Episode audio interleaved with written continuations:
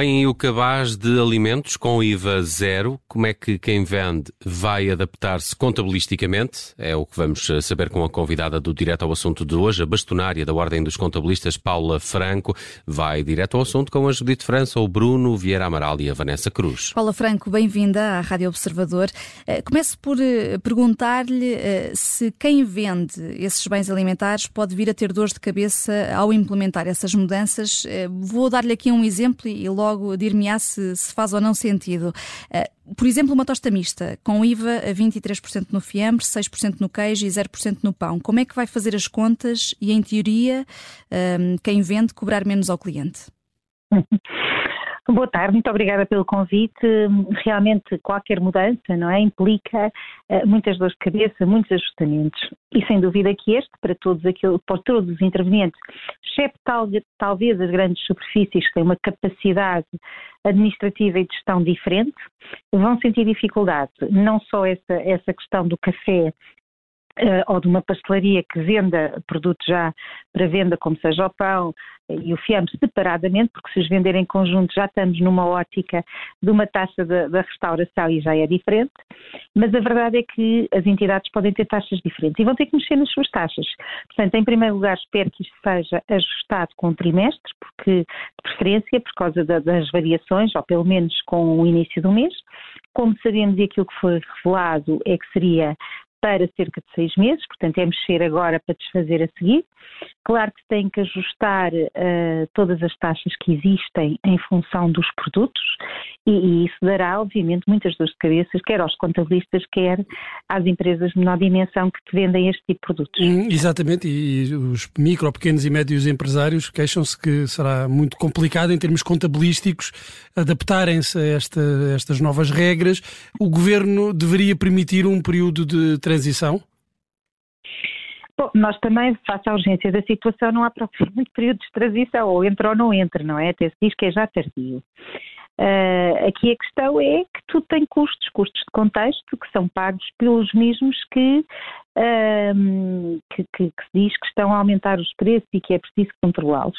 Portanto, isto depois tem efeito, obviamente, naquilo que é necessário para os ajustamentos, inclusivamente parte muito também da, dos softwares e de informáticos e do ajustamento que esses têm que fazer, que pode implicar custos uh, nesse ajustamento, se for preciso uma ajuda especializada de informáticos, esse ajustamento terá custos adicionais para as próprias empresas Mas envolvidas. isso significa, Paula Franco, que uh, a par desta medida de redução do IVA zero, o Governo também deveria anunciar algum tipo de, de apoios para os empresários, tendo em conta mais este gasto e eles próprios também estão a sofrer com a inflação. Sim, isso já, já é tudo discutível. Claro que todos temos que fazer parte da solução. E, de facto, aqui o objetivo desta medida é direcionar para controlar o aumento dos preços, ver se efetivamente há aqui uma redução destes preços que são considerados que fazem parte do cabaz uh, essencial, a tal lista de alimentos que são necessários a todas as famílias e, portanto, o que se quer é aqui direcionar esta medida para as famílias. As empresas vão ter custos de contexto, poderia haver um apoio, mas lá está, temos todos um bocadinho que partilhar desta, desta rede de auxílio que é necessária em determinados momentos mais difíceis, sendo que, obviamente, o maior apoio tem que vir do Estado, um Estado social que arrecada impostos para esses objetivos também. Mas ainda assim, eh, não parece que se justifique aqui, embora vá ser uma dor de cabeça, obviamente, para todos que têm que ajustar os seus sistemas informáticos. Como foi quando os restaurantes e os cafés, por exemplo, baixaram dos 23% para, para os 13%? os supermercados eh, comprometem-se a cumprir o IVA a zero, num cabaz específico, mas os preços podem subir caso haja matérias-primas que subam de valor eh, por algum motivo, por escassez, Sim, claro. por exemplo, seja na energia, por exemplo, nos fertilizantes, e aí vamos ver o preço a subir. Como é que será possível fiscalizar se o IVA está a ser cumprido? Uhum. Olha, é, é, é, uma das matérias sensíveis. Como é que se vai eh, controlar, eh, porque o objetivo eh, desta, da, da, descida da taxa do IVA é de facto para melhorar a capacidade de compra das famílias e é muito difícil conseguir controlar-se toda a cadeia económica que está à volta destes bens alimentares para que o preço não suba, não, pela, eh, não pelo IVA, mas por outros fatores, como acabou de referir, que é a própria cadeia de produção e os próprios preços alterarem ao longo desta situação. Bom, eu diria que esta medida só terá eficácia, eu não sou muito, eh, não defendo muito esta descida da taxa do IVA, aliás, quando houve uma pressão sobre o governo quando existiu esta medida em Espanha, falou-se muito sobre isso. E, e, um bocadinho os portugueses exigiram quase ao governo que o fizesse. Agora que está a ser feito, parece que já não é a medida ideal. E isto é um bocadinho difícil, às vezes, de tomar as decisões certas. Agora, na minha opinião, esta medida da redução da taxa do IVA tem que ser tomada em conjunto com outras medidas. E é isso que estamos todos aqui à espera da comunicação, para além do tal acordo que parece existir entre toda a cadeia alimentar, é necessário ser acompanhada com outras situações, porque senão o que nós vamos ver é neste momento um compromisso e desce estes 6% que já vimos que sendo a maior parte dos ambientes, uh, dos alimentos, peço desculpa, que têm uma taxa de 6% não é tão significativo quanto aquilo que era esperado pelos consumidores finais. Um, a verdade é que se ela não for acompanhada com medidas para limitar de alguma forma outras situações, ela não terá efeito. Porque, como dizem muito bem, há uma série de fatores que levaram ao aumento dos preços, nomeadamente, e eu diria que um dos principais, é a mão de obra a mão de obra e os salários aumentaram, existir uma pressão, uma pressão do próprio mercado, nem digo do, do, governo nem do Estado, mas do próprio mercado pela falta e pela escassez de pessoas, e a agricultura e os bens, os produtos agrícolas sofreram muito dessa, desses aumentos uh, e, portanto, claro que existiu e teve consequências no preço final para todos nós e todos sentimos isso.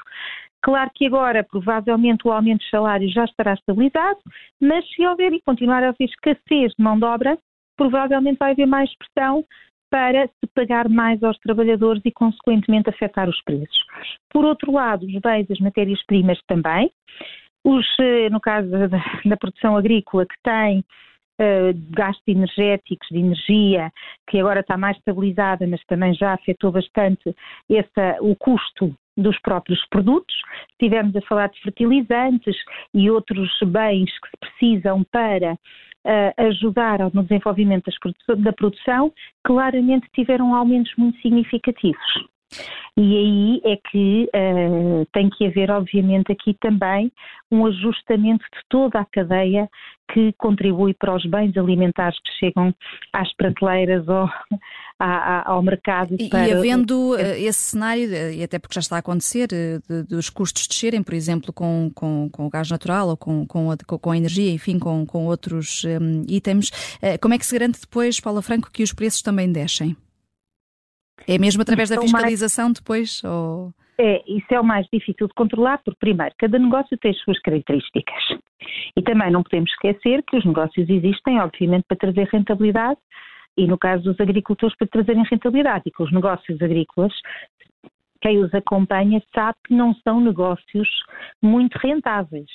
E, e estão sempre a trabalhar quase uma margem zero. Portanto, eu parece-me a mim que mesmo com uma descida dos custos de energia e dos combustíveis, poderá não ser suficiente para se fazer refletir na, na, produção propriamente dita. Até porque as produções são muitas vezes sazonais e, portanto, os produtos e a venda dos produtos no mercado já está influenciada pelos preços altos que existiram em determinada colheita. Outros que são do dia a dia uh, podem não estar tão influenciados. Portanto, depende um pouco também da influência que estes gastos tiveram ou vão ter no momento em que a produção acontecer, porque também um compromisso hoje de manter um preço quando não sabemos como é que estes custos vão estar daqui a dois, três meses e uh, que pode levar a que, se, a que se venda abaixo do preço de custo, uhum.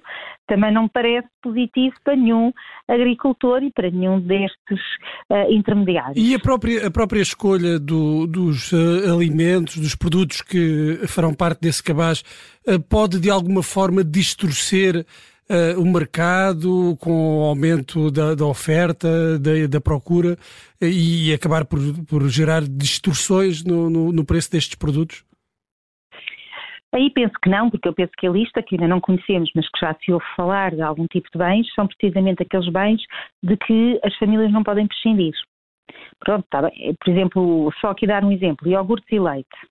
Pode-se prescindir de se calhar comprar iogurtes entre, e, e, preferir comprar leite, mas tirando assim umas situações ou outras, creio que todos os bens que estão elencados e que se ouve falar, porque ainda não temos a lista final, parece-me a mim que são aqueles que fazem, pelo menos que compõem um cabaz de qualquer família. Portanto, não me parece que vá retirar ou, uh, o, o consumo noutros, porque estes existiriam sempre. Agora, o que eu acho e que tenho defendido, e foi até um amigo que me alertou para isto, e eu tenho dito muito isto, é que acho que deviam ser acompanhados com outras medidas. E, por exemplo, uma das medidas que tenho sugerido é que, de facto, houvesse uma limitação de preços para uh, determinados bens. Por exemplo, o arroz que tanto se tem falado, que aumentou desmesuradamente o preço. O arroz depende muito do tipo de arroz. Agora, vamos pôr a taxa zero todo o arroz? Há arroz que se calhar tem especificidades que nem todas as famílias consomem e uns que conseguem ter uma produção mais barata. Se calhar eu acho que esta medida poderia ser acompanhada com uma limitação de preço, isto é, o arroz até 1,90€, imaginemos, tinha taxa zero, se o arroz fosse de um valor superior a, esta, a este valor, já não tinha taxa zero.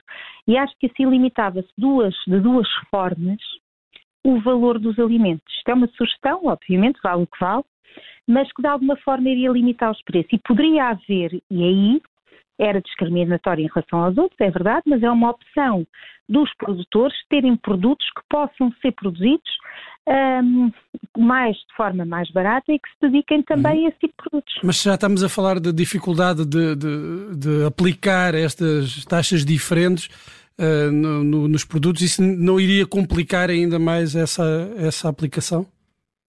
Iria, quando, quando são vendidos até 2 euros, tinham taxa zero. Portanto, quando se registra os produtos nos softwares informáticos para venda em função do preço de venda, eram esses que tinham a 0%. Claro que teriam mais oscilações do ponto de vista da complexidade, ia ser maior, mas teria mais efeito e impacto na parte do, do consumidor final. Uh, Deixe-me perguntar-lhe uh, agora sobre o selo do preço justo que o Ministério da Agricultura está a tentar fazer. Acha que uh, é possível fazer esta, esta contabilidade dentro da cadeia de valor e, e perceber exatamente o que é que é justo e o que não é? Olha, é muito variável e os preços justos são, eu percebo, é, é de facto uma teoria uh, que pode ter alguma eficácia, mas é muito difícil uh, termos a certeza da determinação de um preço de custo num produto e assegurar que ela não vai variar uh, nos, tempos, nos próximos tempos. E depois, cada uma, cada empresa, de acordo com aquilo que são os critérios que utiliza, o tipo de mão de obra, o tipo de, de, de, de matérias-primas que, que usa, até e matérias que precisa, fatores de produção para a produção, pode ter custos completamente diferentes. E, portanto, eu acho que é difícil uh, orientar tudo pela mesma, uh, da mesma maneira. Por exemplo, há, há sistemas agrícolas mais arcados, mais artesanais, há sistemas agrícolas mais industriais. E, portanto, estamos aqui também aí a discriminar as situações em que é possível controlar melhor o custo de produção daqueles que não é possível controlar tão bem o custo de produção. E Quando... aí pode haver discriminação. Quando falava, deixa-me só voltar aqui atrás, eh, eh, quando falava da questão do arroz, eh, não era mais fácil estabelecer que só o arroz agulha ou o carolino, os mais usados uh, uh, em Portugal, têm esse, essa taxa zero, em vez de limitar um preço, uh, fazer um teto num preço para. Claro, Sim, diga, diga. Isso, tudo, é tudo uma questão de nós pensarmos em soluções. Todas as soluções, e existindo soluções, e temos que também uh, olhar para a redução da taxa do IVA, não deixa de ser uma solução, por muito uh, ou por pouco impacto que possa ter, é uma solução que está a ser apresentada, em conjunto com outras terá uh, mais eficácia e dependerá muito daquelas que associamos. Essa sua sugestão é uma ideia, como por exemplo aquilo que se diz, porque lá está, ainda só estamos a falar de lista, uh, enfim, que, que, não são as, ainda não foram apresentadas pelo governo, mas fala-se, por exemplo, do leite meio gordo. E não se fala dos outros leites. Portanto, foi uma opção. No arroz, também poderia ser uma opção e pode vir a ser uma opção na lista dos alimentos. Precisamente por isso, porque há arroz que uh, todos nós sabemos que tem um preço mais acessível e há arroz que tem, um, que tem outras já combinações e que faz com que tenha um preço superior. Agora, parece-me a mim que mesmo dentro do Carolino ou do Agulha, que são os mais comuns, uh, pode haver diferenciação de produtos, de preços, de marcas e que a limitação de preços que sugeri poderia uh, tirar um bocadinho as outras questões. É, se houver este produto até este preço, tem. Se não houver, não tem.